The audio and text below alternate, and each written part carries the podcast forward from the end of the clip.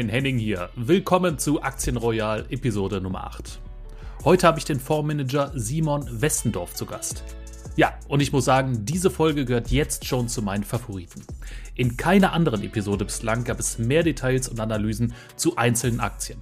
Wir diskutieren unter anderem über Tech, die Energie von morgen, über Minenbetreiber, Ölgiganten und die Profiteure des demografischen Wandels die Liste ist unendlich lang. Also Gesundheit ist einfach so ein unfassbar spannendes Titel und äh, du hast es ja gesagt, dieser demografische Wandel, den wir sehen, macht Gesundheit als Thema immer und immer relevanter.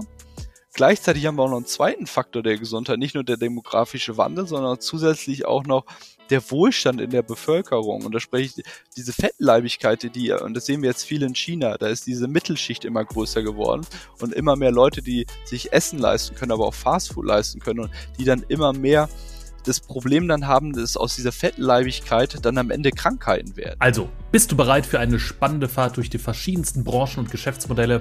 Ja, dann bist du hier genau richtig. Los geht's.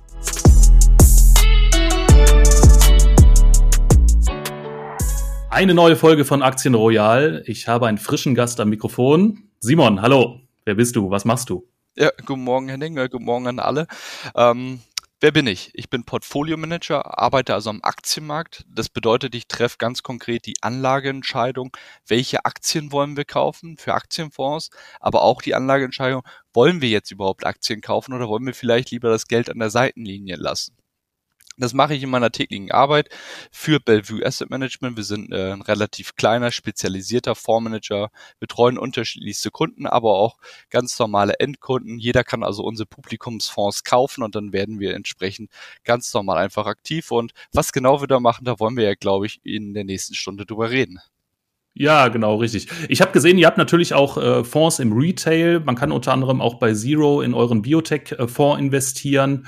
Ähm, bist du da selber auch aktiv in diesem Biotech-Fonds, so mit dem was zu tun? Also der Biotech-Fonds wird von unseren Schweizer Kollegen äh, gemanagt. Da muss ich äh, direkt sagen, dafür bin ich nicht schlau genug. Also unsere Kollegen von der Schweizer okay. Seite, das sind Intelligenzbestien, die haben Erfahrung in der Biotech-Branche, in der Healthcare-Branche. Also was die auf der Seite machen für den Fonds, ist einfach der Wahnsinn, wie tief die in die Titel reingehen. Äh, die sprechen nicht nur mit den Unternehmen, die sprechen mit den Wissenschaftlern, die gucken sich das alles extrem tief an und äh, das wird da äh, komplett aus der Schweiz gemanagt. Wir haben Austausch mit denen, wenn die ab und zu schöne Ideen haben, die wir auch für unsere globalen Fonds verwenden können. Wir ich persönlich manage keine Themenfonds, sondern globale Fonds. Äh, von daher ist der Austausch da, aber in deren operativen Fondsmanagement bin ich nicht involviert.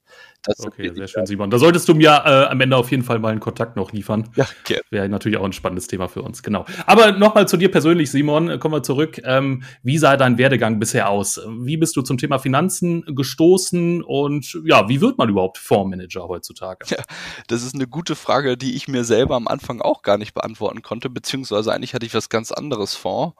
Eigentlich fand ich immer den Kapitalmarkt grundsätzlich schon äh, sehr früh sehr interessant und da erzähle ich immer so die Anekdote aus den 2000ern, wo man selber vielleicht noch gar nicht so viel Exposure, also so viele Berührungspunkte zum Kapitalmarkt hatte, aber da hat man dann irgendwie auf einmal mitgekriegt, hier der Ölpreis, das steht immer wieder in den Zeitungen, in den 2000 ist der Ölpreis relativ schnell Richtung 100 US-Dollar gelaufen und dann auf einmal 2008 ist der Ölpreis nochmal richtig nach oben gegangen und Investmentbanken haben sich Ölschiffe gekauft, Öltanker, um das Öl zu lagern, um damit zu zocken und dann ist das ganze Kartenhaus innerhalb kürzester Zeit zusammengefallen und der Ölpreis ist irgendwie auf 35. Damals bin ich dann in meiner Jugend dann selber aktiv geworden, habe gesagt, also ein Ölpreis bei 35 kommen, also da gehe ich einfach mal rein, das mache ich. Und da waren dann die ersten Berührungspunkte mit der Branche. Danach sind dann Einzeltitelaktien dazugekommen. Einfach äh, es ist im Grunde genommen, kann ich sagen, privilegiert wie ich bin. Ich habe mein Hobby zum Beruf gemacht, habe aber im Studium erst noch die, den Bogen über M&A gemacht, äh, wo ich dann festgestellt habe, eigentlich bin ich gar nicht in so einer Branche nicht nah genug am Kapitalmarkt dran, habe dann im Studium noch ein bisschen umgeschwenkt, ganz tiefen Fokus auf Unternehmensbewertung gelegt, dann bei der Deutschen Bank angeheuert und heute bin ich dann hier. Ja, ja, sehr schön. Ähm, bei der Ölrallye damals in den 2000ern. Wie, wie bist du da eingestiegen? Ging das über Optionsscheine oder was hast du dann genau Ich habe tatsächlich Zertifikate gehandelt. Also und damals waren wir auch noch nicht so erfahren und dann hat man tatsächlich noch seinen Bankberater im Dorf rechts um die Ecke gefragt und der hat dann gesagt, hier, kauft auch das Zertifikat und dann am Ende des Tages, als man dann den Schnitt gemacht hat, wie viel habe ich eigentlich da dran verdient, war es weniger, als man gedacht hat, ja, und dann liest man in dem Fine Print, okay, Zertifikat hier und dann Währungsgehedge da und die Kosten, Rollkosten und, und, und. Ähm, da muss man dann auch direkt seine ersten Erfahrungspunkte äh, sammeln. Heutzutage finde ich den Ölpreis und äh, den Ölmarkt immer noch super interessant und heutzutage spielen wir das über ganz andere Themen und hauptsächlich auch tatsächlich über Einzelinvestments in Aktien und nicht über Ölzertifikate, weil auch da, äh, ich sehe das aus dem Freundeskreis, der Ölpreis hat ja 2020 nochmal so einen richtigen Drive nach unten gemacht und Ölpreise waren ja, je nachdem, was man da gehandelt hat, teilweise bei Null oder unter Null. Also da haben sehr viele Leute Totalverlust gemacht. Ähm, wir haben da selber auch dann teilweise wieder Zertifikate im privaten Umfeld gehandelt, aber für unsere Fonds sagen wir, hey, das muss man auch wirklich trennen. Zertifikate, das, das das können Zockerpapiere sein, sowas kann gut gehen, aber Totalverlust ist da durchaus möglich. Das war es Gott sei Dank dann privat nicht und meine Frau ist äh, happy nach Hause gekommen. Aber äh, das hing dann damit zusammen, dass wir diese Ölkontrakte, diese Future dann nicht die unmittelbare Fälligkeit hatten, sondern immer so eine Rolle nach vorne. Von daher konnten wir das Schlimmste verhindern, haben dann aber die Aktien gekauft und damit äh, dann das richtige Geld verdienen und nicht mit den äh, Zertifikaten oder Kontrakten. Okay, mit den Aktien schläft man wahrscheinlich langfristig, langfristig auch ein bisschen absolut, besser. Absolut. Ja.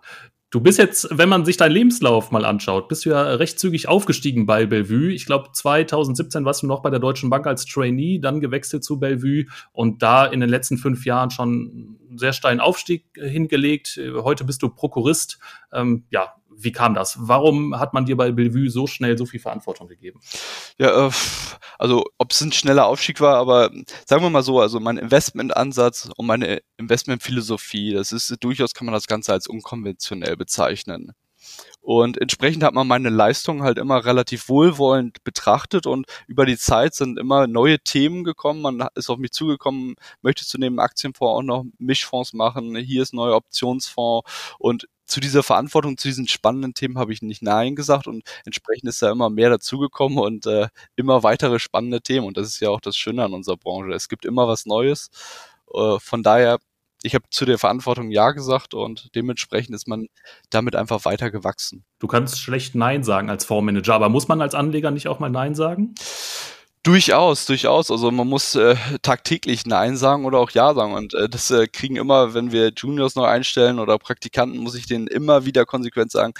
Das, was man in unserer Branche wirklich machen muss, ist Entscheidungen treffen. Ob es ein Ja oder Nein ist, ist fast zweitrangig. Ich will nur nicht hören, ich muss noch mal drüber nachdenken oder ich weiß es nicht und äh, was ist denn von wem anders die Meinung? Also das, was wirklich bei uns die Herausforderung ist, äh, diese tagtäglichen Entscheidungen zu treffen. Und da ist dann der große Vor- und Nachteil. Diese Entscheidungen sind halt unmittelbar jeden Tag messbar. Und das ist natürlich die große Herausforderung in unserem Job auch, dass man diese Messbarkeit sich ein Stück weit von auch entfernen kann. Also ich kann jeden Tag nach Hause gehen und sagen, hey, unser Fonds ist gerade ein Prozent im Plus oder ein Prozent im Minus oder umgedreht.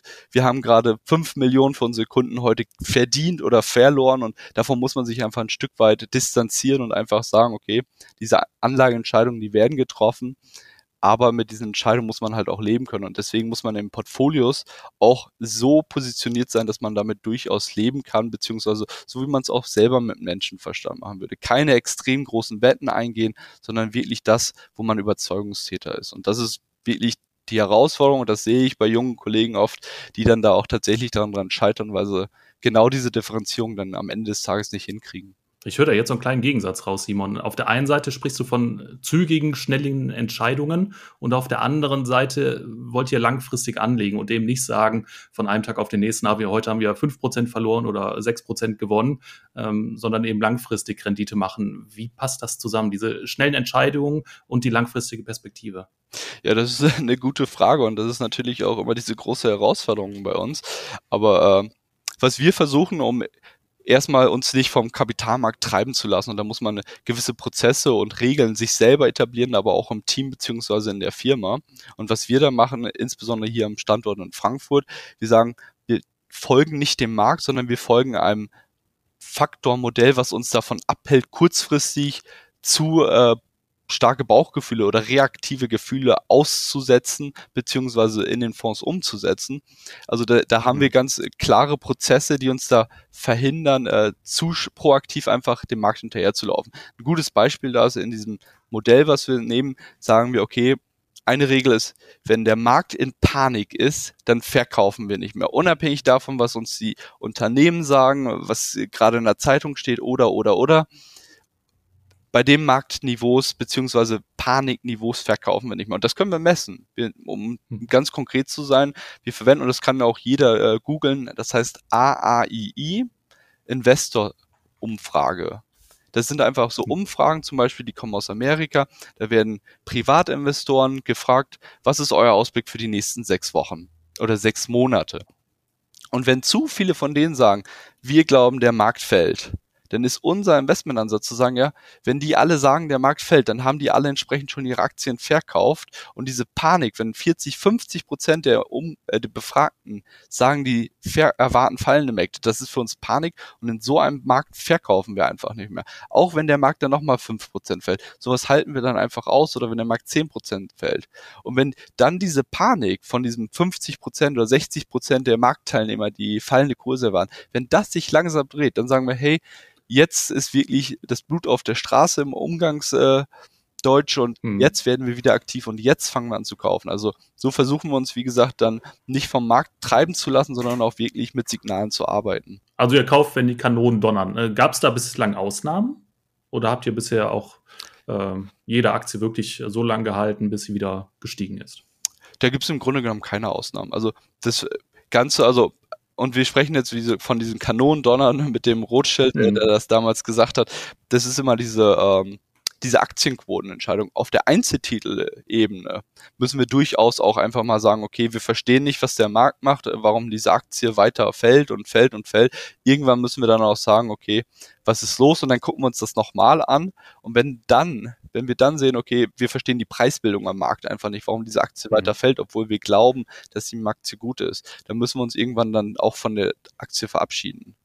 Die kommt dann okay. auf so eine Watchliste, also eine Beobachtungsliste und dann guckt man dann im Zweifelsfall, wie das einfach weiter fällt und fällt und man kann nur den Kopf darüber schütteln und irgendwann sagen wir dann, okay, also jetzt fangen wir wieder an zu kaufen, dann haben wir im Idealfall diese Abwärtsbewegung nicht ganz mitgemacht, aber im Normalfall sind wir Überzeugungstäter und halten die Aktien einfach entsprechend länger, auch wenn sie mal fallen. Soweit die Börsenpsychologie, Simon. Ich hoffe allerdings, dass ihr als aktive Fondsmanager auch noch andere Faktoren habt bei eurer alltäglichen Arbeit. Wie sehen die denn aus?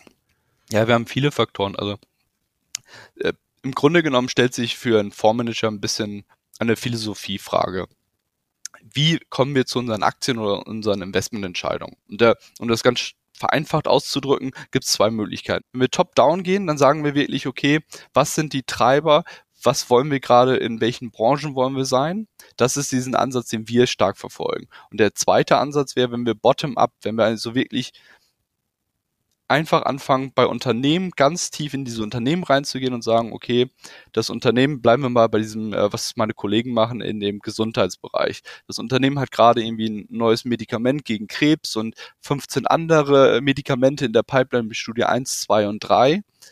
Die gucken sich diese Unternehmen ganz genau an und sagen dann ganz genau, okay, das Medikament ist gerade in die nächste Phase gekommen und das ist sehr vielversprechend, entsprechend fangen wir an, diese Aktie zu kaufen. Das ist wirklich diese Mikro-Einzeltitelentscheidung, während wir in Frankfurt für unsere globale Fonds andersrum agieren. Wir sagen, Aktien sind in den meisten Fällen nicht von diesem Einzelevents in der Firma getrieben, sondern wir sagen, die meisten Unternehmen haben externe Faktoren, warum Unternehmen steigen oder fallen. Um bei einem anderen Beispiel zu bleiben, was wir angesprochen haben, Öl bzw. den Ölpreis. Wenn der Ölpreis bei Null ist oder bei minus 30 oder plus 30, dann kann das Unternehmen noch so einen tollen CFO oder CEO haben, die werden trotzdem nicht dazu in der Lage sein, nachhaltig Geld zu verdienen. Sprich, kommen wir bei einer Bottom-up-Analyse immer zu dem Ergebnis, ja, das Unternehmen verdient mit dem Ölpreis gerade kein Geld, nicht kaufen während wir, wenn wir von oben kommen, können wir sagen, okay, wir haben die Erwartung, dass der Ölpreis wieder steigt, weil zum Beispiel die Ö OPEC den Ölpreis kontrollieren und die Fördermengen senken wird, damit der Ölpreis wieder steigt. Und diese Top-Down-Entscheidung treffen wir dann und sagen dann, okay, wir glauben, dass der Ölpreis wieder steigt, weil die Konjunktur sich erholen wird und, und, und. Und dann kommen wir weiter von dieser Top-Down, gehen wir einen Schritt weiter runter und stellen Sie uns natürlich die Frage, welche Aktien wollen wir kaufen, welche Ölunternehmen wollen wir kaufen. Und da ist hier bei uns in Frankfurt die Philosophie, okay, wir wollen ja die Ölaktien kaufen, weil wir an den steigenden Ölpreis glauben. Dementsprechend kaufen wir nicht die eine Ölaktie, die vielleicht besser als alle anderen sind, sondern wir streuen das Ganze und kaufen dann fünf, sechs, sieben unterschiedliche Ölaktien, damit wir nicht dieses itonische Risiko kaufen von ist der CFO gerade gut, macht er seinen Job gut oder nicht oder ist da irgendwo gerade ein Skandal. Nein, wir wollen dieses Einzeltitelrisiko in dem Sinne nicht haben. Deswegen streuen wir das Ganze in dieser ganzen Branche und kaufen entsprechend fünf, sechs unterschiedliche Titel. So funktioniert das Ganze bei uns und so ist diese Ideengenerierung. Was für neue externe Faktoren gibt es? Stichwort Ölpreis oder um ein anderes Beispiel zu nehmen, Zinsen. Da wird ja aktuell auch extrem viel drüber geschrieben. Steigende Zinsen. Ja, was bedeutet das eigentlich? Die steigenden Zinsen, bleiben wir jetzt mal in Europa, die Zentralbank hat die Zinsen erhöht, aber was genau bedeutet das, wenn wir drei Prozent, wenn wir in der Zeitung sehen, die Zentralbank hat die Zinsen auf drei Prozent gehoben. Das landet ja nicht bei uns, wenn wir 1000 Euro auf dem Konto haben, dass wir da auf einmal drei Prozent kriegen. Diese drei Prozent, das bedeutet, dass Banken, die über Nacht ihr Geld oder ihre Einlagen bei der EZB parken, von der EZB drei Prozent bekommen. Und diese Zinsen sind ja in den letzten Monaten und Jahren immer weiter gestiegen. Und das ist wieder ein externer Faktor. Und wem hilft dieser externe Faktor? Ja, in erster Instanz auch den Banken. Da die Banken, wie gesagt, drei Prozent Zinsen bekommen für alle unsere Einlagen, die die über Nacht bei der Zentralbank parken können. Und uns selber, uns als äh, armer Investor, der da äh, 1000 Euro auf seinem Sparkonto hat, der kriegt da unter ein Prozent Zinsen für in vielen Fällen. Und diesen Spread, also die Differenz zwischen den drei Prozent, die die über Nacht kriegen können und dem ein Prozent oder weniger, die die uns geben oder teilweise mit Log-Angeboten zwei oder zweieinhalb Prozent, diese Differenz ist in den letzten Jahren immer weiter gestiegen und diese Zinsdifferenz, damit verdienen die Banken dann wieder Geld. Und das trifft dann nicht nur eine Bank, sondern es trifft viele Banken. Und deswegen sagen wir dann, okay, wir kaufen Banken. Und deswegen sind wir letztes Jahr im Sommer damit angefangen, haben viele Banken gekauft, haben aber auch gesagt, unsere Expertise ist nicht zu sagen, ob die eine Bank besser ist als die andere, sondern wir kaufen dann Banken in Spanien, wir kaufen Banken in Holland, wir kaufen Banken in Großbritannien, in Deutschland, in Amerika und teilen uns das Ganze auf, weil wir auch da wieder von dieser Bottom, äh, von der Top-Down-Entscheidung kommen und oben hat sich was verändert, die Zinsen.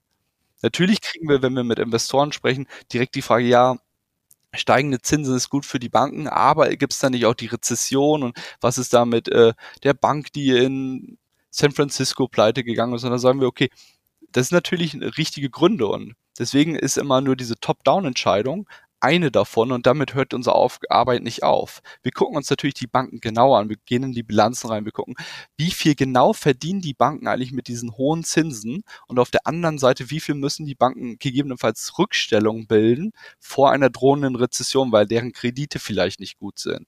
Und wir sind da, um das stark vereinfacht ausgedrückt, der Meinung, dass diese hohen Zinsen, die die Banken einnehmen, sehr viel mehr kompensieren als die Rückstellung auf der anderen Seite, die sie gegebenenfalls machen müssen, weil eine Inflation droht. Und so kommen wir dann zu diesem Call zu sagen, wir kaufen Banken, beziehungsweise wir halten die Banken weiter, auch wenn da gerade mal, und ich nenne das jetzt bewusst isotonische Risiken, in äh, Amerika eine Bank pleite geht oder in der Schweiz eine Bank Probleme hat, dann sagen wir, okay, das sind Probleme, und es ist dann wieder diese Panik, von der wir sprechen. Deswegen sind dann viele Investoren aus diesen Banken raus und wir sagen, hey, unterm Strich hat sich für die Banken, die wir im Portfolio halten, aber gar nicht so viel geändert. Die verdienen weiter die hohen Einnahmen durch die Zinsen und auf der anderen Seite sind die Rückstellungen vor dieser Rezession noch relativ niedrig. Und genau das ist dann das nächste, was wirklich viel Arbeit ist, durch diese Bilanzen zu gehen. Und Aktuell haben wir in Amerika die Bilanzen. Wir haben letzte Woche die ersten Bilanzen gesehen von JP Morgan als Beispiel. Die haben erzählt, ja, auf der Zinsseite verdienen wir extrem viel und Rückstellungen müssen wir eigentlich gar nicht so viele bilden, weil wir noch gar keine Rezession sehen. Entsprechend ist die Aktie am selben Tag 8, 9 Prozent gestiegen. Das sind natürlich für uns Indikatoren, dass wir mit unserem Call richtig liegen und deswegen fühlen wir uns natürlich auch wohl, dass wir dann in den Portfolios diese Banken weiterhalten, auch wenn die Zeitungen schreiben, die Welt geht gerade unter. Gut, Simon, das waren jetzt viele Details zu den Banken. Äh, gehen wir nochmal zurück zu eurem Top-Down-Ansatz. Das heißt, ihr setzt erstmal auf große Trends und geht von denen eben dann runter auf die einzelnen Unternehmen. Und da kann ich mir vorstellen, jetzt gerade auch, weil du die Banken angesprochen hast, dass eben dann bei der Fundamentalanalyse ähm, nicht in jeder Branche die gleichen Kriterien entscheidend sind. Ich kann mir zum Beispiel vorstellen, dass das Thema Management bei den Banken vielleicht gar nicht so eine große Rolle spielt wie, wie bei äh, Tech- und Wachstumsunternehmen. Äh, kannst du mir dazu stimmen? Das ist absolut richtig. Ähm, es ist immer ein anderer externer Faktor. Öl ist natürlich Ölpreis, Banken, Zinsen. Bei Tech-Unternehmen, und das ist vielleicht das nächste Interessante, bei Tech-Unternehmen ist ganz entscheidend, wie sich die Margen, also wie sich die Gewinne entwickeln. Und nicht nur die absoluten Gewinne, sondern auch die Gewinne im Verhältnis zum Umsatz. Und da gucken wir, sehen wir zum Beispiel ganz äh, den neuen Trend aus Amerika. Äh, da ist äh, der Elon Musk mit angefangen zu sagen, hey, wir sind hier ein Tech-Unternehmen, wir haben unsere Umsätze, vielleicht brauche ich gar nicht so viele Mitarbeiter. Und der ist dann rigoros und schmeißt dann einfach die Hälfte von seinen Mitarbeitern raus. So rigoros sind dann die anderen Großen nicht, aber die fangen dann auch 10.000 Mitarbeiter hier und 10.000 Mitarbeiter da zu abzubauen. Und das heißt dann auf einmal, okay, können die denn die Umsätze weiter halten, obwohl die die Mitarbeiter reduzieren? Und für die Mitarbeiter in San Francisco und so ist es oft dann ja auch gar nicht so schlecht, weil die ja so direkt was anderes gefunden haben. Die Arbeitslosenquote in San Francisco ist ja quasi null und die suchen Händering weiter nach Mitarbeitern.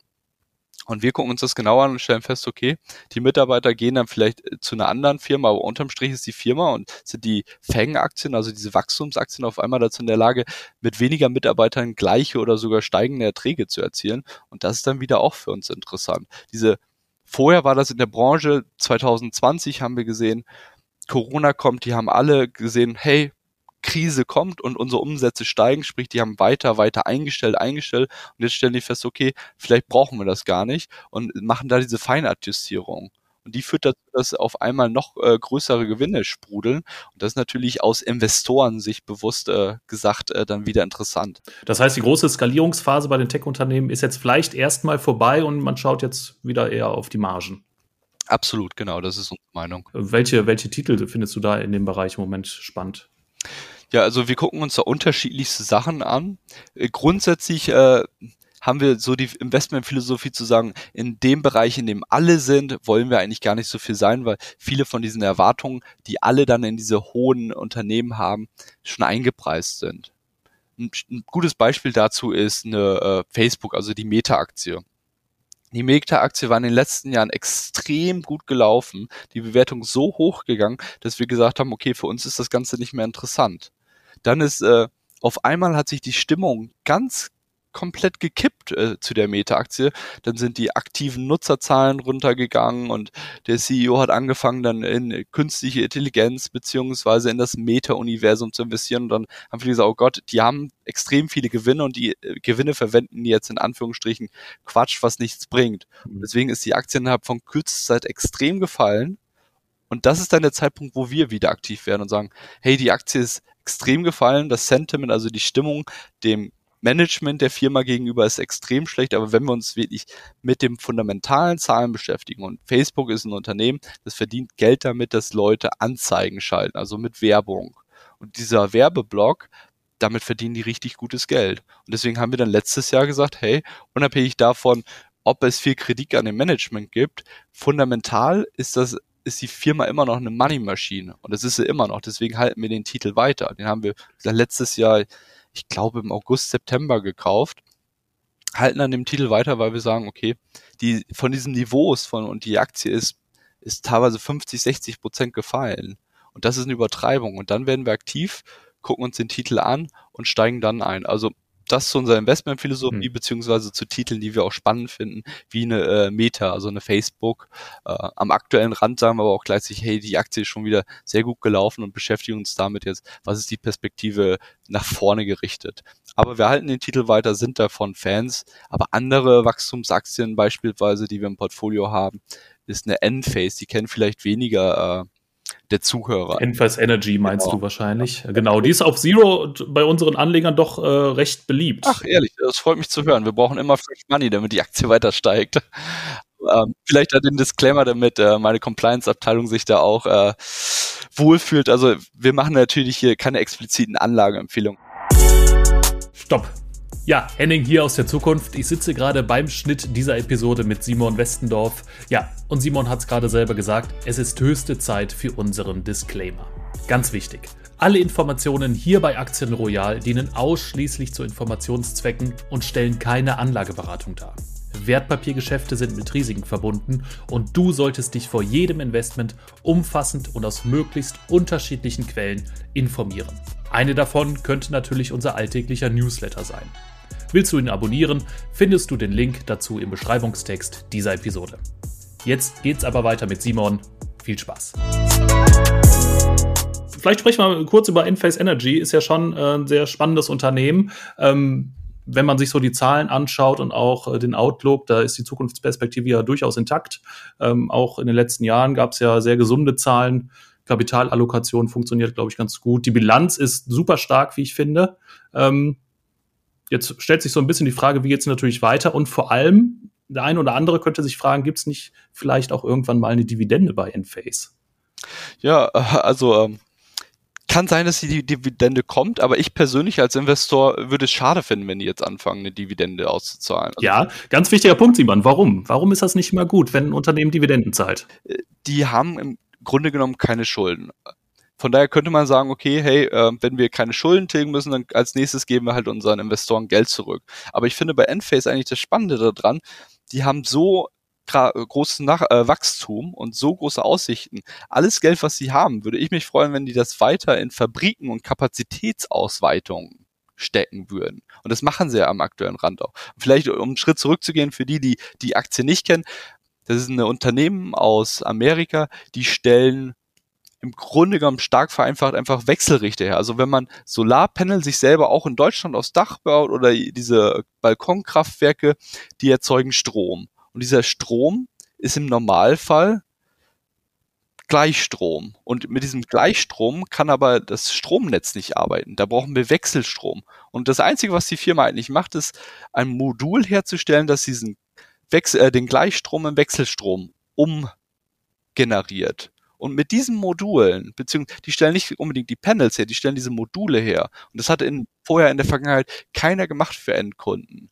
Sprich, die sind da wirklich äh, Sektorleader und Marktführer.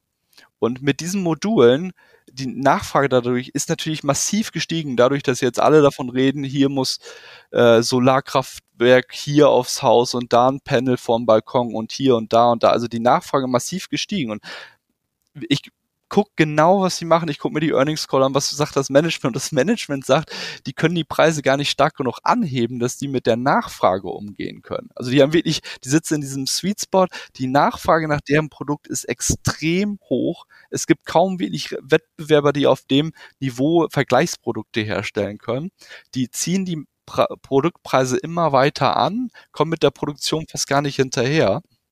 Und das ist natürlich aus Investorensicht was Schönes. Also zum Beispiel, ich kann mal so Zahlen geben. Also der Umsatzwachstum 2022 war 70 Prozent und wir warten für dieses Jahr 40 beziehungsweise noch mehr Umsatzwachstum. Aber Gewinnwachstum erwarten wir für dieses Jahr über 100 Prozent und das war auch letztes Jahr über 100 Prozent. Also deutlich mehr als der Umsatzwachstum, weil die Preise immer weiter angehoben werden, also die Margen sich immer weiter verbessern. Und wir sehen einfach am fairen oder am mittleren Horizont überhaupt nichts, dass das ändern könnte. Kein Wettbewerber, der die gleiche Qualität abliefern kann zu einem besseren Preis. Das ist einfach nicht da. Und die Nachfrage nach diesen Wechselrichtern wird auch nicht sinken, weil ja immer weiter die Regierung, und das sehen wir ja auch in Deutschland, überall weiter darüber nachdenken oder schon dabei sind, so Solarmodule als Pflicht zu machen auf Dächer oder zu fördern, damit man das als Balkonkraftwerk setzen kann. Sprich, diese Nachfrage wird weiter und weiter da sein. Und dann haben wir also so einen tollen Wachstumstitel, der auch gar nicht so teuer bewertet ist dann. Und Nein, ach, das wäre jetzt meine nächste Frage gewesen. Ich sehe ein Kursgewinnverhältnis von 78. Ist das nicht, äh, also du sagst es ist nicht zu hoch. 78 ist hoch, aber was wir immer machen, wir gucken uns nicht die Kursgewinnverhältnisse der letzten zwölf Monate an, sondern wir haben ja auch unsere Hausarbeit immer gemacht. Wir haben eine Erwartung, was die Umsätze und Gewinne für die nächsten zwölf Monate sind. Und wenn wir das also nach vorne projizieren und sagen, okay, wir erwarten Gewinne von X und Umsätze von Y, dann kommen wir auf ein Kursgewinnverhältnis mit den zukünftigen Erträgen von unter 40. Und dafür haben wir dann Umsatz bzw. Gewinnwachstum von über 100. Also von daher äh, sagen wir, okay, man muss aufpassen, dass man nicht zu teuer die Titel kauft, aber gerade bei so einem Titel mit einem zukünftigen Kursgewinnverhältnis von unter 40 fühlen wir uns sehr wohl und haben das entsprechend dann für unsere Fonds bzw. unsere Kunden allokiert. Das heißt, Enphase ist noch nicht an dem Punkt, wo Meta vor einigen Monaten war, äh, wo ihr gesagt habt, ist schon viel zu teuer bewertet, da steigen wir aus sondern ist eben noch schön in der Wachstumskurve relativ in der Mitte. Genau, also die sind, wenn man den breiten Markt anguckt und der breite Markt, reden wir jetzt also diese Kursgewinnverhältnisse für in zwölf Monaten, ist der Markt irgendwo zwischen, je nachdem welche Branche man geht, zwischen 16 und 20. Von daher verstehen Sie mich nicht, 40 ist teuer, aber dafür kriegen wir halt nicht ein Umsatz- und Gewinnwachstum von 2, 3 Prozent, sondern von 40 bis 100 Prozent. Und das ist halt, das rechtfertigt äh, da in Anführungsstrichen äh, etwas mehr Geld auf den Tisch zu legen für die Firma. Du hast vorhin äh, kurz das Thema Öl angeschnitten. Äh, welche, welche Energieunternehmen habt ihr denn so im Portfolio oder auf der Watchlist, die jetzt spannend sein könnten in den nächsten Monaten?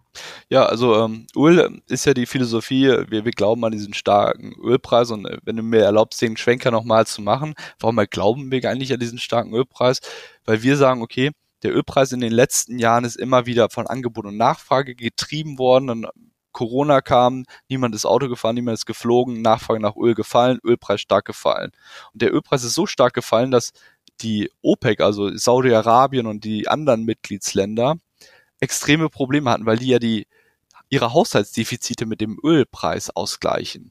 Sprich, die haben jetzt alle gelernt, okay, hey, wir müssen den Ölpreis stabilisieren, damit uns das Ganze nicht normal passiert, damit wir unsere Haushaltsdefizite ausgleichen können. Sprich, es gibt eine riesige Interessengruppe, die aktiven Einfluss und auch Interesse daran hat, den Ölpreis zu stabilisieren bzw. über 80 zu halten. Und unabhängig davon, welchen Titel wir in unser Portfolio kaufen, gilt das für die gesamte Branche mit Ölpreisen zwischen 80 und 100, verdient die gesamte Branche extrem viel Geld. Von daher ist es eigentlich fast zweitrangig, ob wir Aktie A oder B kaufen. Aber am Ende des Tages streuen wir das Ganze. Aber um konkret auf deine Frage einzugehen, wir sind zum Beispiel Fan von der Total Energies oder auch einer Repsol aus Spanien. Warum? Zum einen, weil die sehr günstig bewertet sind im Vergleich zu den anderen in der Branche. Aber das Entscheidendere ist auch noch, den Unternehmen ist tatsächlich auch die Nachhaltigkeit wichtiger. Sprich, die nehmen ihre Erträge, die die erzielen, schütten die zum einen in Dividende aus. Bei der Total, bleiben wir bei der Total Energies. Also Total kennt man ja, sind, die sind, sitzen in der ganzen Wertschöpfungskette in der Branche drin. Nicht nur Tankstellenbetreiber, sondern die äh, transformieren das Öl von Öl in Treibstoff, also Raffinerien, aber die betreiben am Ende auch die Bohrinseln und die Schiffe, die sind also in dieser ganzen Kette drin. Und die zahlen halt und die sind schon gut gelaufen, aber immer noch, die Dividende ist noch immer über fünf Prozent. Dazu kommen dann noch Buybacks, also die Unternehmen kaufen ihre eigenen Aktien auch zurück, weil die so viel Geld verdienen können. Die fünf Prozent Dividende, fünf Prozent Buybacks. Kurze Zwischenfrage, Simon. Warum sind diese Buybacks so spannend für äh, Anleger, für Privatanleger? Das ist eine gute Frage, können wir auch gerne den Exkurs zu machen. Das Spannende ist ja, wenn jetzt ich ein Privatportfolio habe oder äh, selbst für unsere Fonds, wenn wir eine Dividende bekommen, fallen da ja oft Steuern drauf an. Stich 25 Prozent, die, wenn man über Finanzen Zero oder woanders handelt bzw. Dividende bekommt, dann kriegen wir Geld, freuen uns drüber, aber hält der Fiskus dann direkt wieder die Hand auf. Bei Buybacks ist das ja nicht der Fall. Die, bei Buybacks kaufen die einfach ihre Aktien zurück und die Anzahl der Aktien wird weniger. Sprich, die Erträge, die die Firma zahlt und erhält, werden auf weniger Aktien aufgeteilt. Sprich, der Aktienkurs steigt am Ende des Tages. Und auf den steigenden Aktienkurs muss ich erstmal keine Dividenden zahlen, äh, keine Steuern zahlen. Und das ist aus Investorensicht erstmal gut, dass die Aktie oder unsere Erträge weiter für uns arbeiten können, bevor wir die Steuern darauf zahlen. Von daher finden wir einfach diese Buybacks insgesamt natürlich schöner als Dividenden, aber beides am, die Kombination aus beiden ist in diesem Fall natürlich sehr attraktiv. Okay, Simon, aber wenn man sich bei Total die äh, Konsensschätzungen anschaut, dann habe ich zumindest den Eindruck, die Zukunftsperspektive ist nicht ganz so gut bei Total. Stimmt das? Das sind die Konsensschätzungen, das ist richtig. Und bei den Konsensschätzungen ist immer die große Frage, was für einen Ölpreis modelliert zum Beispiel der Analyst, der diese Empfehlung ausspricht. Und die breite Branche geht halt davon aus, dass der Ölpreis auf diesem Niveau von 80 verharrt oder vielleicht leicht steigt. Also die projizieren auch diese kurzfristige Vergangenheit also Ölpreis bei unter 80 bis jetzt 85, projizieren das auf die nächsten Jahre. Und tatsächlich ist unsere Meinung halt der, die andere. Wir glauben halt an Ölpreis perspektivisch auf die Sicht von nächsten Jahren von über 100. Und da weichen wir dann wirklich von dem Analysten beziehungsweise vom Konsensus ab, weil wir sagen, Ölpreis weiter hoch und dadurch glauben wir auch, dass die Gewinnzahlen in den nächsten Jahren nicht so deutlich zurückgehen, weil die hatten ja alle letztes Jahr ein gutes Jahr. Wir gehen weiter davon aus, dass die stabil bleiben, sondern weiter steigen. Und das führt wieder dazu, wenn wir dieses Kurs-Gewinn-Verhältnis zukünftig angucken, dass wir sogar der Meinung sind, sechs ist eigentlich fast äh, noch zu hoch. Eigentlich ist es zukünftig vielleicht eher so ein, entschuldige, ein Fünfer-Kurs-Gewinn-Verhältnis. Aber diesen Ölpreis muss man ja auch immer wieder in Verbindung sehen mit der Fördermenge. Gerade das Thema Nachhaltigkeit, da könnte es natürlich auch sein, dass die Fördermengen eher zurückgehen. Das ist richtig. Also insgesamt äh, hoffen wir auch, dass die Fördermengen zurückgehen und die Fördermengen, die größten Fördermengen gehen zurück, weil diese OPEC, also das Kartell, äh, beschließt, die Fördermengen zu reduzieren. Und haben wir diese Situation, in denen Staaten die Mengen reduzieren. An sowas sind aber Unternehmen wie eine Total Energies natürlich nicht gebunden. Die können natürlich theoretisch die Fördermengen weiter erhöhen, was sie tendenziell auch leicht machen. Aber das Entscheidende bei sowas ist, und wir sprechen da mit den Unternehmen und wir sagen, hey, ihr verdient so viel Geld, passt bloß auf, dass ihr das Geld nicht so nehmt wie in den verdankten, vergangenen Zyklen und einfach alles wieder in neue Bohrinseln steckt und die Fördermengen weiter anhebt. Und das ist in der Industrie in den letzten zehn Jahren auch nicht gewesen und sehen wir jetzt auch nicht. Die ganze Industrie ist sehr äh, kapitalkonsequent im aktuellen Zeitraum. Das bedeutet, die Unternehmen haben das Geld nicht verwendet, um weiter neue Bohrtürme und und und zu erschließen oder Bohrinseln. Das heißt auch, die Kapazitätsausweitungen für die Zukunft sind nicht wirklich da. Und das viel Spannendere darin ist jetzt ist die Frage, okay, was machen die denn mit dem Geld? Ja, fünf Prozent Dividende, fünf Prozent Buyback und das Geld, was überbleibt, das meiste davon nehmen die, um in erneuerbare Energien zu investieren. Wo wir dann auch sagen, hey, wir haben also ein Unternehmen, das davon profitiert, dass wenig investiert wurde in die Ölindustrie aus gutem Grund. Aber das ist nicht unbedingt schlecht für das Unternehmen, weil die Ölpreise dadurch hoch sind. Das Unternehmen kann mit deren historischem Geschäft weiter Geld verdienen, kann aber mit diesem Geld, was die eingenommen haben, auch nach vorne blicken und diese Transformation in der Industrie, an die wir wirklich glauben, hin mittreiben hin zu erneuerbaren Energien. Denn wir glauben, es gibt keine Transformation hin zu erneuerbaren, ohne dass es diese großen Integrated Energieunternehmen nicht auch mitmachen. Die müssen diesen, diese genau. Integration weiter vorantreiben. Und ja, deswegen ja. ist auch zum Beispiel die Total so interessant, weil, weil die diese Rolle akzeptieren und da auch wirklich ein Vorreiter sind und viele ihrer Gelder in diese erneuerbaren Energien äh, investieren. Eine Repsol übrigens auch. Also von hm. daher bleibt das Ganze spannend. Ja. Man darf da, glaube ich, nicht zu schwarz und weiß die Welt sehen und sagen, hey, ich glaube äh, langfristig an erneuerbare Energien, deswegen kaufe ich jetzt nur Solarpanels. Dann wir sagen, ja, okay, genau. Hm wir kaufen auch die Unternehmen, äh, die von dem Ölpreis profitieren und dann mit diesem Geld diese ganze Transformation mitmachen können. Aus meiner Sicht äh, ist, ist das auch ein Punkt, den viele Leute noch verkennen, auch viele Anleger. Man kann eben diese Energiewende nicht schaffen, äh, nur mit diesen kleinen Unternehmen, die Solarpanels herstellen, sondern das große Kapital steckt eben in den Ölunternehmen, die jetzt den Turnaround schaffen müssen. Und ähm, da ist natürlich so ein Investment in Total oder Repsol oder mir fällt da auch eine OMV aus Österreich ein, die jetzt auch einen großen Turnaround machen wollen und ihren Konzern komplett umbauen auf Nachhaltigkeit, natürlich auch ein spannendes Investment. Öl ist natürlich nicht der einzige Rohstoff, der, der spannend ist auf dem Markt. Ähm, werden natürlich auch diverse Industriemetalle gebraucht aktuell. Mir fällt ja äh, zum Beispiel Kupfer ein. Ähm, habt ihr da spannende Titel vielleicht äh, hier auf der Watchlist? Ja, äh, tatsächlich sagen wir auch, also Rohstoffe, der ganze Sektor ist interessant für uns obwohl viele natürlich Angst haben, gerade vor dieser Rezession und dass die ganzen Rohstoffpreise dadurch fallen könnten und Kupfer, also Dr. Copper hat man das bei uns in der Industrie immer genannt, dass man sich den Kupferpreis anguckt und sagt, oh, der Kupferpreis fällt. Das heißt, äh, die Nachfrage nach Kupfer, nach Industriemetallen sinkt, ergo sind wir jetzt bald in einer Rezession. Also man hat dieses Kupfer als Frühindikator genommen. Wir sagen ganz konkret, es ist vielleicht nicht mehr der richtige Maß oder das richtige Maß, weil Kupfer aktuell einen riesigen Konjunkturboost kriegt, einen eigenen, nicht aufgrund der Weltwirtschaft, sondern durch diese erneuerbaren Energien. Die Nachfrage nach Kupfer ist exponentiell gestiegen und steigt einfach weiter langfristig, weil stellt euch einfach mal vor, der Amount, also die Menge von Kupfer, die in einen Verbrenner geht, beziehungsweise in ein Elektroauto. In einem Elektroauto ist die Menge an Kupfer, die gebraucht wird, deutlich höher als in einem Verbrenner. Sprich, wenn wir jetzt alle mehr Elektroautos fahren, wird mehr Kupfer gebraucht für die Autos. Und das nächste Beispiel sind wir in Deutschland, wenn wir überall Windräder hinstellen wollen, in die Nordsee, wo der Wind am stärksten ist, muss der Strom ja am Ende des Tages auch dahin, wo er gebraucht wird. Und das ist oft in Süddeutschland. Sprich, wir müssen mehr Trassen legen, damit das ganze produziert, der ganze produzierte Strom nach Süddeutschland kommt. Und auch dafür braucht man ein gut leitendes Metall und das ist auch Kupfer. Sprich, Kupfer, unabhängig davon, was die Konjunktur macht, ob wir eine Rezession oder gehen oder nicht. Wir glauben daran, dass der Kupferpreis weiter steigen kann und deswegen kaufen wir nicht Kupfer als Direktinvestment, sondern diese Kupferunternehmen. Und ganz konkret haben wir zum Beispiel die Aerocopper, das ist ein Kupferförderer in Brasilien, ist sehr stark vertreten. Die profitieren ganz stark davon, dass äh, der Kupferpreis auf einem hohen Niveau ist, beziehungsweise wenn der Kupferpreis sogar weiter steigen würde, würden die noch weiter hohe Erträge machen und ihre Margen weiter ausweiten.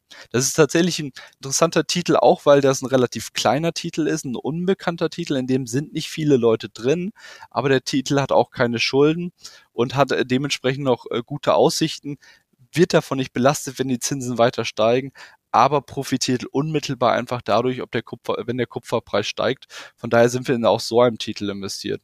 Und da auch vielleicht direkt der Kontext, was kostet so ein Titel? Also ist der Titel teuer dafür, dass die Aussichten eigentlich so gut sind? Nee, der Titel ist aus unserer Sicht nicht teuer, mit einem Kursgewinnverhältnis von 12 dafür, dass wir an dieser ganzen, an diesem globalen Trend da profitieren können, ist das für uns ein Titel, der sehr viel äh, sehr vielversprechend ist. Das haben wir Anfang dieses Jahres gekauft, habe auch immer gedacht, ich will nochmal nachkaufen und nachkaufen und äh, die Aktie ist jetzt so explodiert, wo ich sage, okay, Titel ist immer noch günstig, aber da würden wir durchaus auf Rücksetzer warten, um da dann nochmal äh, weiter Positionen aufzubauen.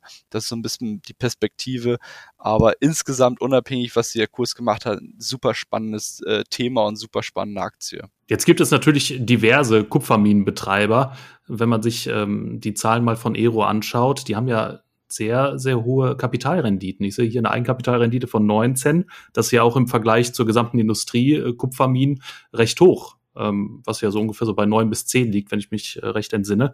Was macht da Aero besser als die ganzen Konkurrenten? Äh, das ist natürlich eine gute Frage und dann kann man natürlich in die Bilanzen reingehen und gucken, okay, ist äh, die Minenauslastung einfach eine bessere oder ist irgendwie der Minenmanager XY besser als äh, die Wettbewerber? Kann man alles machen. Haben wir teilweise auch gemacht, aber wenn man es wirklich runterbricht auf die wesentlichen Treiber, ist es Aerocopa ist ein, wir bezeichnen das Ganze als Pure Play. Also die haben wirklich fast ihre ganzen äh, Förder Operations, also Förderminen, sind auf Kupfer spezialisiert, weil während viele andere, auch Kupferbetreiber, auch viel Kohle nebenbei haben oder andere Sachen, aber nicht so viel Kupfer. Und Kupfer ist das höchstmargige Geschäft in der letzten zwölf Monaten gewesen, weil der Kupferpreis so stark war. Von daher, wenn man dann einen Titel hat, der fast ausschließlich in Kupfer tätig ist und der Kupferpreis letztes Jahr so stark war und wir davon ausgehen, dass er wieder weiter an Stärke gewinnt, haben wir da einen Titel, der anders als die anderen mehr davon profitiert, weil er einfach äh, mehr Exposure, sagen wir dazu, in genau diesem Bereich hat. Und deswegen haben wir den äh, äh, Aero Copper. Ein anderes Beispiel ist Tech Resources. Die haben auch viel Kupfer, aber nur 20 Prozent, haben aber äh, viele andere Geschäftsmodelle noch mit äh, Kohle für Stahl und, und, und. Und da vielleicht die Anekdote am aktuellen Rand ist jetzt Glencore, ein anderer wirklich großer Rohstoffkonzern gekommen und hat gesagt, hey, wir wollen euch kaufen, dann können wir unser Kupfergeschäft zusammen machen und dann die böse Kohle als separate Unit an den Markt bringen, aber dann haben wir, sind wir danach ein schöner Pure Play für Kupfer. Deswegen ist diese Tech Resources in den vergangenen Monaten auch weiter gestiegen, weil die Glencore ein Übernahmeangebot gemacht hat, weil Glencore als riesiger Konzern gesehen hat, hey, Kupfer ist so wichtig, davon profitieren unsere Kunden halt auch gerade, weil wir die die Tech Resources auch drin haben. Also Tech Resources ist halt, wie gesagt, in Anführungsstrichen das Problem, dass die auch viel, wie gesagt, in diesem anderen Geschäft drin sind mit Kohle oder Eisenerz für Stahlherstellung, äh, was wir, wie gesagt, auch spannend finden, aber Kohle ist dann natürlich wieder das Thema, in das wir eigentlich nicht investieren wollen. Von daher super spannende Themen und unterm Strich ist die Aerocopper eine unser höher gewichteten Titel, weil er die meisten Vorteile hat. Aber wir sind auch in den anderen teilweise investiert. Bei Aero Copper, der CEO David Strang, der hält fast 6% der Anteile am eigenen Unternehmen. Das ist natürlich eine sehr starke Eigentümerperspektive. Ähm, wie wichtig ist bei euch, äh, dass das Management eines Unternehmens da auch Skin in the Game hat? Sehr, sehr wichtig. Also das kann man eigentlich gar nicht genug betonen, wie wichtig das Ganze ist, weil einfach und ich will jetzt nicht andere CEOs oder CFO schlecht reden, die nicht 6% an ihrer Firma haben, die sie managen.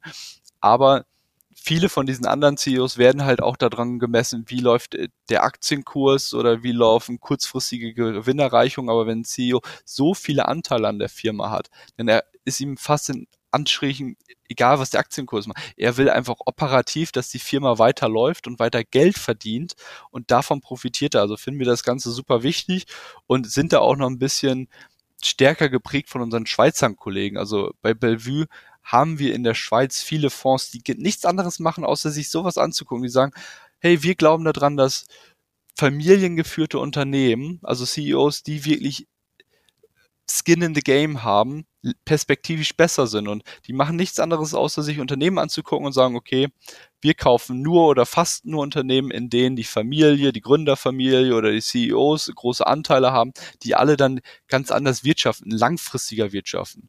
Deswegen ist es für uns wichtig in unserer operativen Arbeit hier in Frankfurt, aber noch viel wichtiger für unsere Schweizer Kollegen, die, wie gesagt, Fonds dafür haben. Entrepreneur Germany und Bellevue, also Bellevue Entrepreneur Germany, die, die machen nichts anderes, als sich sowas anzugucken. Das ist extrem spannend, die sind extrem erfolgreich, was das angeht. Von daher, um auf deine Frage zurückzukommen, wenn CEOs oder Familien große Anteile an so Firmen haben, ist das für uns nicht schlecht, sondern im Gegenteil sogar sehr gut. Wir, wir freuen uns darüber und fördern sowas aktiv. Um noch mal ein paar Zahlen zu bringen zu Aero und David Strang, dem CEO. Ähm, nach den aktuellen Zahlen verdient er wohl so äh, roundabout zweieinhalb Millionen im Jahr, also US-Dollar. Gleichzeitig hat er ein Aktienvermögen allein an Aero von über 142 Millionen. Da sieht man ja schon, der kurzfristige Erfolg kann ihm recht egal sein. Er ist wirklich langfristig investiert in dem Unternehmen und schaut dann eben natürlich auch auf die langfristige Perspektive. Ne? Also eigentlich auch sehr, sehr gut für die anderen Aktionäre. So ist es. Das Einzige, wo wir dann, und das ist vielleicht das Tagesgeschäft, was man als Privatkunde dann gar nicht so viel mitkriegt, aber da haben wir natürlich dann auch Filter oder Signalflaggen. Wenn solche Leute dann anfangen, ihre Titel zu verkaufen in großen Beständen. Da geht dann bei Sehr uns, Punkt. das ist vielleicht ja. der Unterschied noch zwischen uns in der Fondsbranche und das, was äh, Privatkunden in ihren Portfolios im Tagesgeschäft auch äh, machen können. Ist, bei uns geht da automatisch eine Lampe an und wir, hey, was passiert da? Der verkauft große Anteile.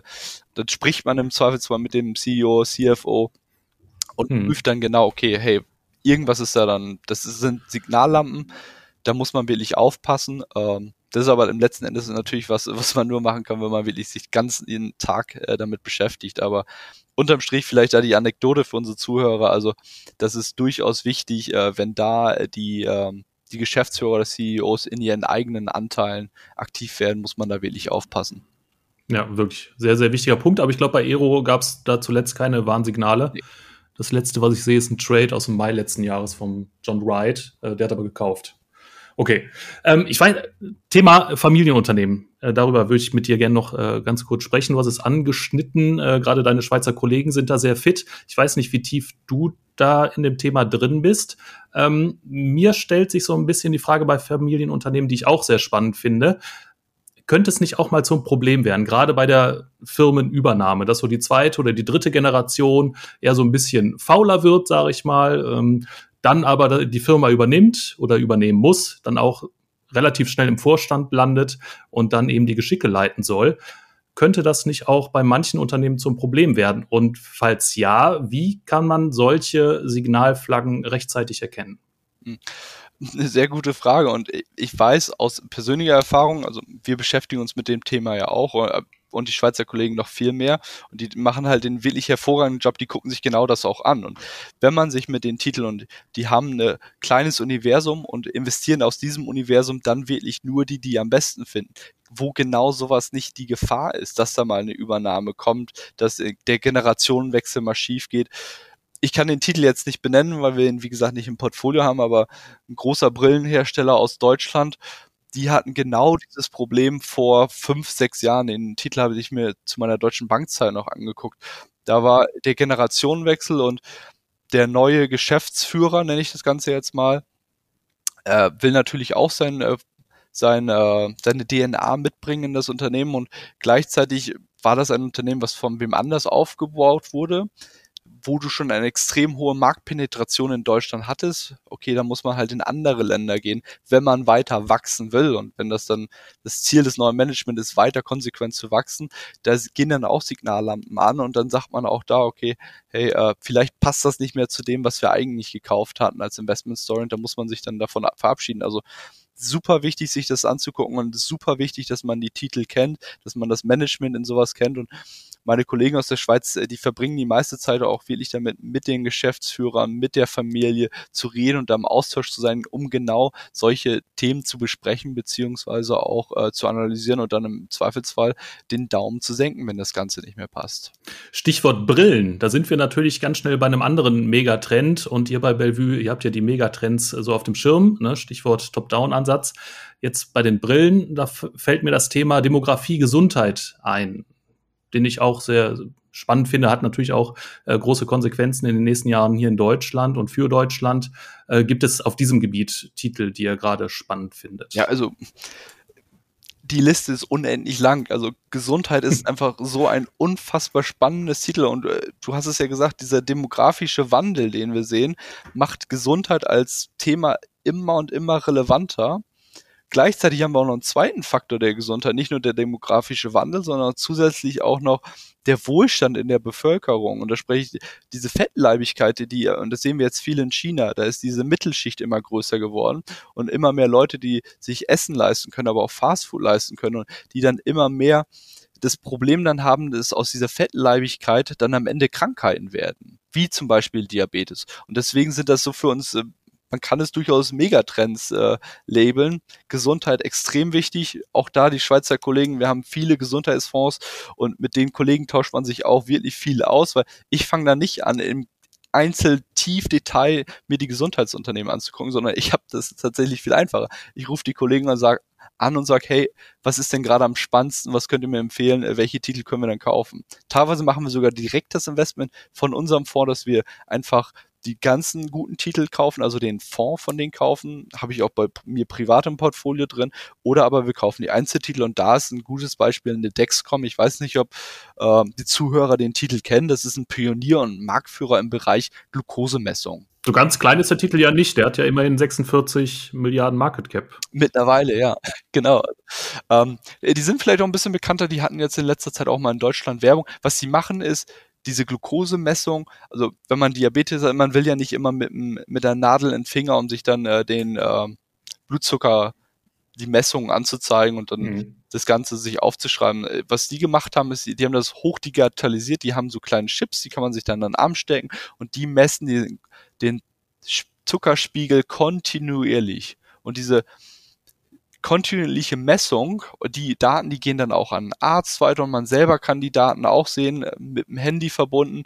Und das führt dann dazu, dass man viel proaktiver das Ganze steuern kann, damit man in einem gesunden Level als Mensch dann auch wieder reinkommt, auch als äh, Diabetiker.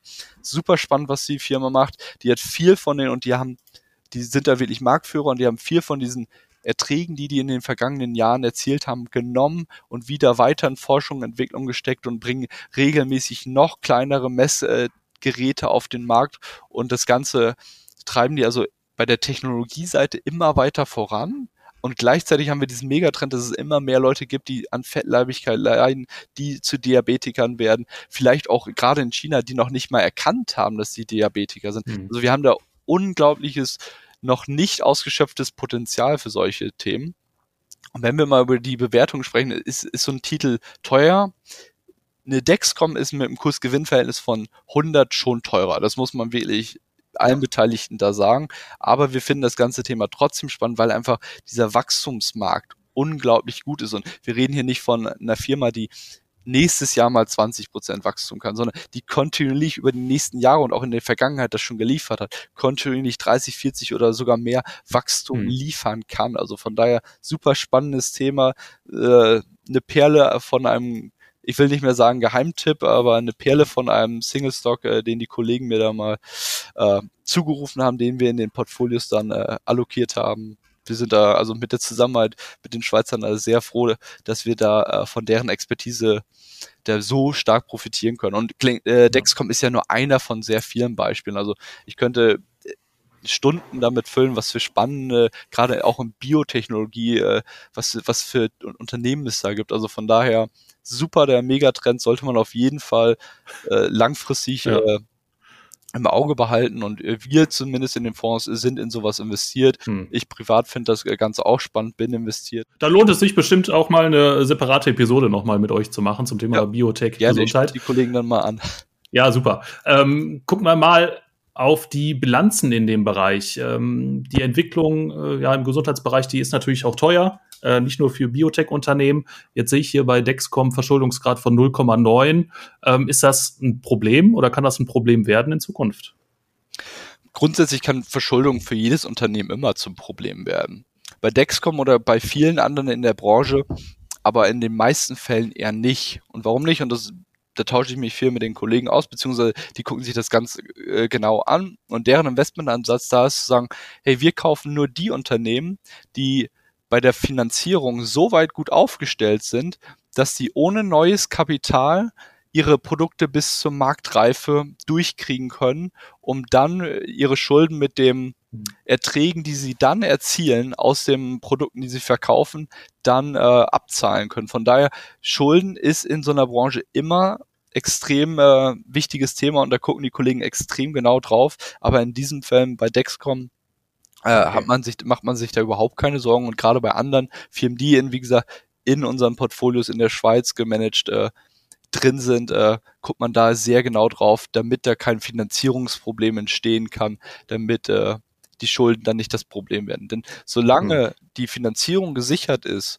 und die Produkte Marktreife erreichen und dann das Potenzial haben, wirklich große Umsätze zu generieren, sind Schulden, die Unternehmen dann haben, in Bezug zur Bilanz oder Eigenkapital nicht das Problem. Also da muss man dann wirklich seine Hausarbeit machen und tief da reingehen, um dann genau beurteilen zu können, äh, ob die Schulden ein Problem sind oder nicht. Und das ist dann wieder das Streckenpferd von den Kollegen und nicht von mir. Vielleicht kannst du unseren Zuhörern doch ein paar Tipps geben, falls äh, ein Anleger bei Zero jetzt eben doch sehr, sehr tief reinsteigen äh, möchte in die Bilanzen, gerade jetzt auch im Gesundheitsbereich bei Biotech-Firmen und dort eben ähm, die Finanzierungsmöglichkeiten äh, bis hin zur Marktreife genauer einschätzen will. Auf welche Kennzahlen genau sollte er achten?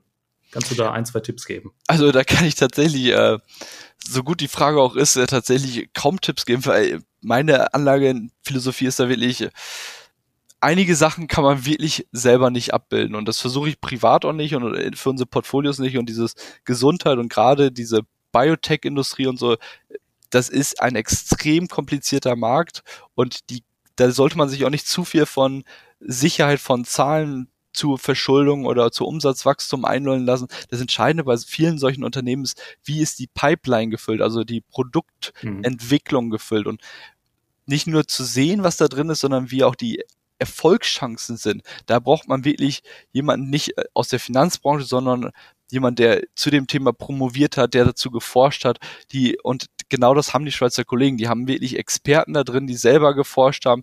Die sind mit den Krankenhäusern vernetzt, die sind mit den Versicherern vernetzt, weil die dann auch prüfen, okay, diese Medikamente, die kommen, würden die Versicherungen in Amerika die überhaupt bezahlen? Also haben die überhaupt Marktpotenzial? Also das ist extrem komplex. Von daher äh, traue ich mir da wirklich gar nicht die Empfehlung von Kennzahlen äh, zu geben, weil okay. es extrem schwierig ist. Es ist extrem schwierig. Okay, Simon, wir haben jetzt viel über einzelne Aktien gesprochen, die du spannend findest.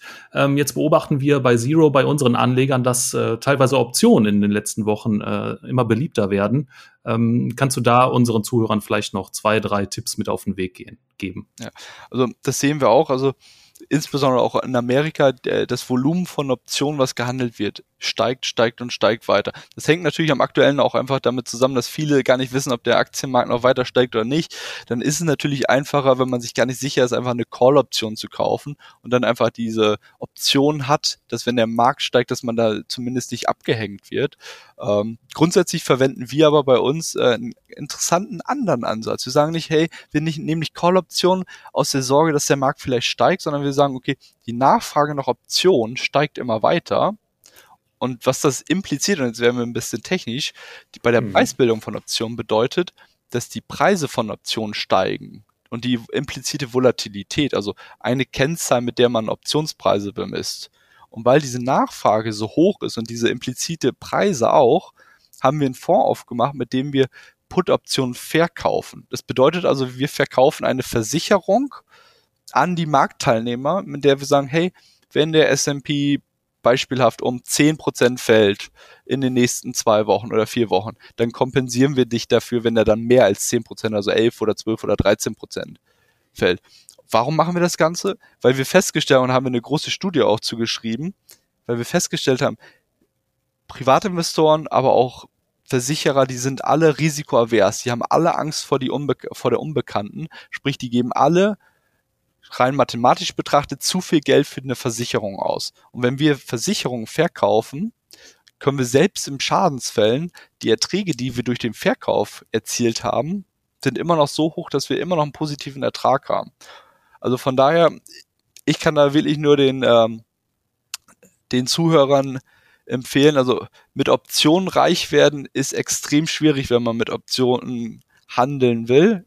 Den einen oder anderen äh, haben ein gutes Händchen, den kann ich nur gratulieren. Aber insgesamt muss man einfach wirklich aufpassen bei den Optionen, was ist die Zielsetzung und Optionen zu verkaufen, also Put-Optionen zu verkaufen, ist eine sehr interessante Möglichkeit, um nochmal Zusatzerträge zu generieren. Man muss da aber, und das ist das nächste Wichtige, wenn man Put-Optionen verkauft, muss man natürlich auch aufpassen, dass man seine Verluste nach unten hin begrenzt. Deswegen verwenden wir eine Put-Option, zum Beispiel mit minus 10% als Strike und sichern uns dann darüber durch einen Kauf von einer Put-Option nochmal ab, damit wir einen maximalen Verlustkorridor generieren, um äh, dann am Ende unsere Risiken beurteilen zu können. Also unterm Strich, alle die Optionen handeln, äh, kann ich nur empfehlen, kontrolliert diese Risiken gut und nutzt im Zweifelsfall noch weitere Optionen, um eure Risiken, die man da eingeht, äh, zu begrenzen. Und wir mhm. verwenden bei uns bei Star Capital beziehungsweise Bellevue äh, die Put-Option, verkaufen diese Put-Option, um dadurch Zusatzerträge für unsere Fonds und unsere Kunden zu erzielen. Also Optionen höchstens als Beimischung äh, für einen kleinen Hedge im Depot wahrscheinlich. Genau, oder das Ganze hm. einfach auslagern und äh, vom Experten machen lassen. Ja, okay, natürlich. Simon, ganz herzlichen Dank für eine Zeit. Ich fand, das war wirklich äh, ein sehr spannendes Gespräch. Wir haben über viele spannende Einzeltitel gesprochen und sind da auch sehr ins Detail gegangen. Ähm, ich würde mich freuen, wenn du in den kommenden Monaten nochmal zu uns kämst und uns auf den aktuellen Stand bringen würdest. Ähm, bis dahin wünsche ich dir alles Gute, dir und deinen Kollegen, auch den Kollegen in der Schweiz. Ähm, vielen Dank für deine Zeit und alles Gute, Simon. Äh, danke, danke, dass ich da sein durfte. Und ja, nächstes Mal sprechen wir vielleicht noch über aktuellere Themen. Jetzt haben wir ja viel Philosophie und Einzeltitel, aber es gibt ja noch. Ja, sehr gerne. Ja, für den Einstieg muss das natürlich sein, ne? Genau. Aber danke für alle Zuhörer und äh, ich freue mich aufs nächste Mal. Alles klar. Mach's gut, Simon. Ciao, ciao. Ciao.